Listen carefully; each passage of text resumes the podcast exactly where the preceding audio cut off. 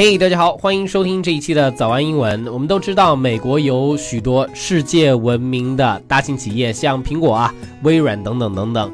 但是，所有的大企业，他们都是由小的公司成长起来的。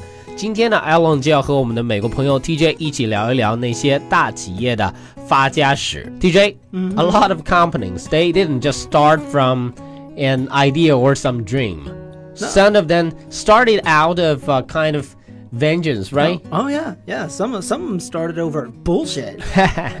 就是说，很多企业他们并不是说，有些时候是说一个想法，或者说是一个梦想，就是说他们的愿景。我们经常说的一个 vision 这个词，愿景，然后来开创这样一家企业、一家公司。有些时候，他们开创这样一家公司的理由会非常的，呃，可能只是一个报复性的一个行为，或者说。就是莫名其妙的一个理由，right? Like, uh, Netflix, right? Yeah, like Netflix. Uh, what was the deal with them? A late fee or something?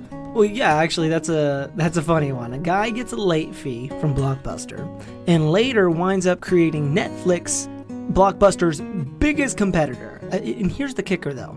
Netflix offered itself to Blockbuster for $50 million in 2000, but the CEO of Blockbuster actually turned it down. He's a jerk. What a moron. 呃，这个故事是这样子的，Netflix 我们都知道，讯飞这样一家在线视频的公司呢，一开始啊，其实只是这个 Netflix 的老板他去租一个，我们知道 Blockbuster。 有一些朋友可能不是特别熟悉啊，它是曾经是世界上最大的 DVD 租赁商，就是说你录像带嘛，去租 DVD 租录像带。然后当时呢，这个 Netflix 老板他就去租这个录像带，租这个 DVD，然后晚还了一下，然后就要他交额外的钱，他就觉得很不爽啊，然后自己就开创了 Netflix 这样一家公司。然后 现在的。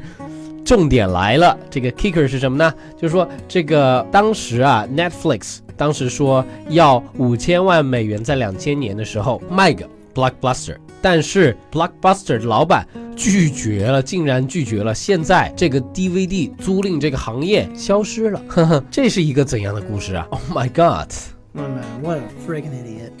But that's how a lot of companies start, right?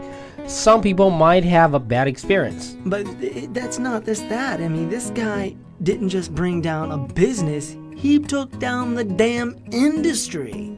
That was an angry customer. That was one pissed off customer. But, you know, it's not just the customers that you gotta look out for. 呃，其实这个 CEO 的这个 Netflix 的 CEO 呢，他不，他一个人啊，把这个 Blockbuster 就干掉了。然后他干掉了，其实不仅仅是这个这家公司，其实 DVD 租赁这个行业已经完全的退出市场了，也是因为他这样一个人。但是很多时候啊，呃，你需要关注的不仅仅是那个你的 customer，比如说这个他以前和这个 Blockbuster 来借这个 DVD 的时候，这个体验不太好，然后就把这个 Blockbuster 干掉了。然后有些时候呢，你也许还需要关注一些其他的人。So there's enemies all over. Oh well, yeah. I mean, here's the thing: success breeds enemies, sure, but so do assholes. Assholes also breed enemies. 就好多人你都需要关注你的你的这个你的成功可能会带带来很多的这个敌人。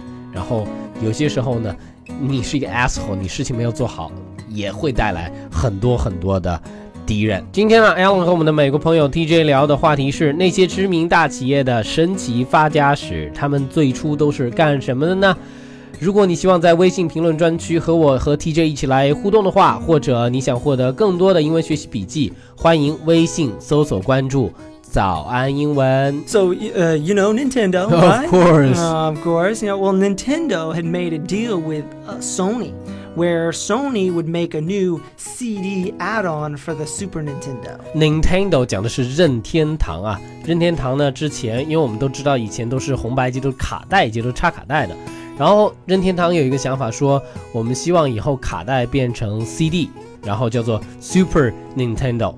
我们继续听故事。I know where this is going. Oh yeah, well, so Sony uh, had come out with a standalone console called the PlayStation that would be compatible with Super Nintendo games. You could use the CDs and the Nintendo games.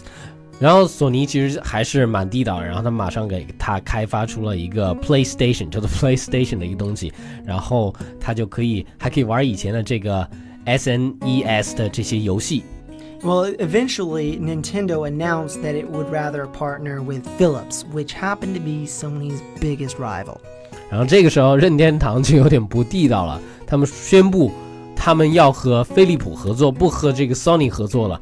而且你看，这个索尼已经把东西给你做好了，然后你说我不想跟你合作了。好，这是一说，是吧？二说是什么呢？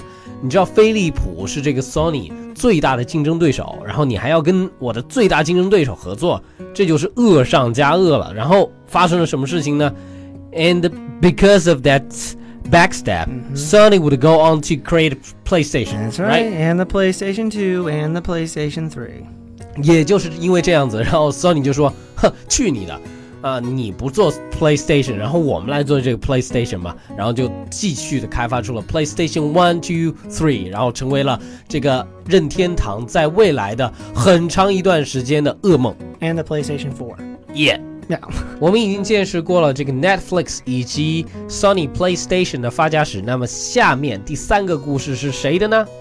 But hey, that's gonna happen, I suppose. My favorite story is the situation between Ferrari and Lamborghini. 第三个故事是 between Ferrari，叫做法拉利和 Lamborghini 兰博基尼的故事。What happened there? Well, this is another one of those uh, customer pissed off kind of things, but this time it was the direct result of the owner of Ferrari being an asshole. 然后这一次呢，这个 asshole 是谁？这个 asshole，这个笨蛋是。 法拉利的老板。Lamborghini used to make tractors. 好多朋友以前不知道啊，这个兰博基尼以前是做这个 tractor 的，是这个拖拉机。Right, farm equipment. Well, it, it was really successful company, and he made good money. He was actually really interested in sports cars, uh, and in fact, he owned a Ferrari 250 GT. 以前这个兰博基尼做这个拖拉机其实蛮成功，挣钱也挣得不错。老板呢自己很喜欢这个跑车，然后他自己就买了一辆法拉利。So here's the thing Lamborghini goes to Ferrari with a complaint about the problem with the clutch in the 250 GT. 然后兰博基尼基尼的这个老板呢，他就抱怨说，这个法拉利你这车啊，这个离合器有点问题。And the way he answers was just so disrespectful. He said, Well, the problem isn't with the car, the problem is with the driver. You're a stupid guy. You don't know how yes, to drive. Exactly. 然后这个法拉利给他们的回复居然竟然是什么呢？他说：“哈，不是车的问题，是你不会开车。” Oh my god!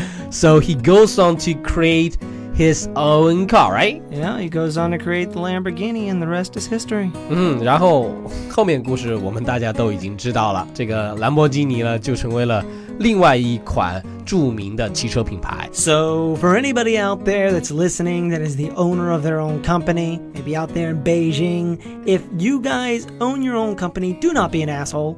Okay? Do not be a jerk.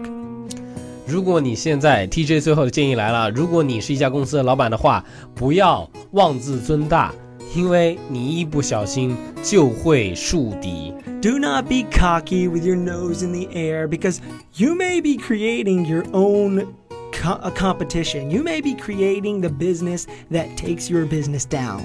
OK，不要太嚣张，不然你有可能。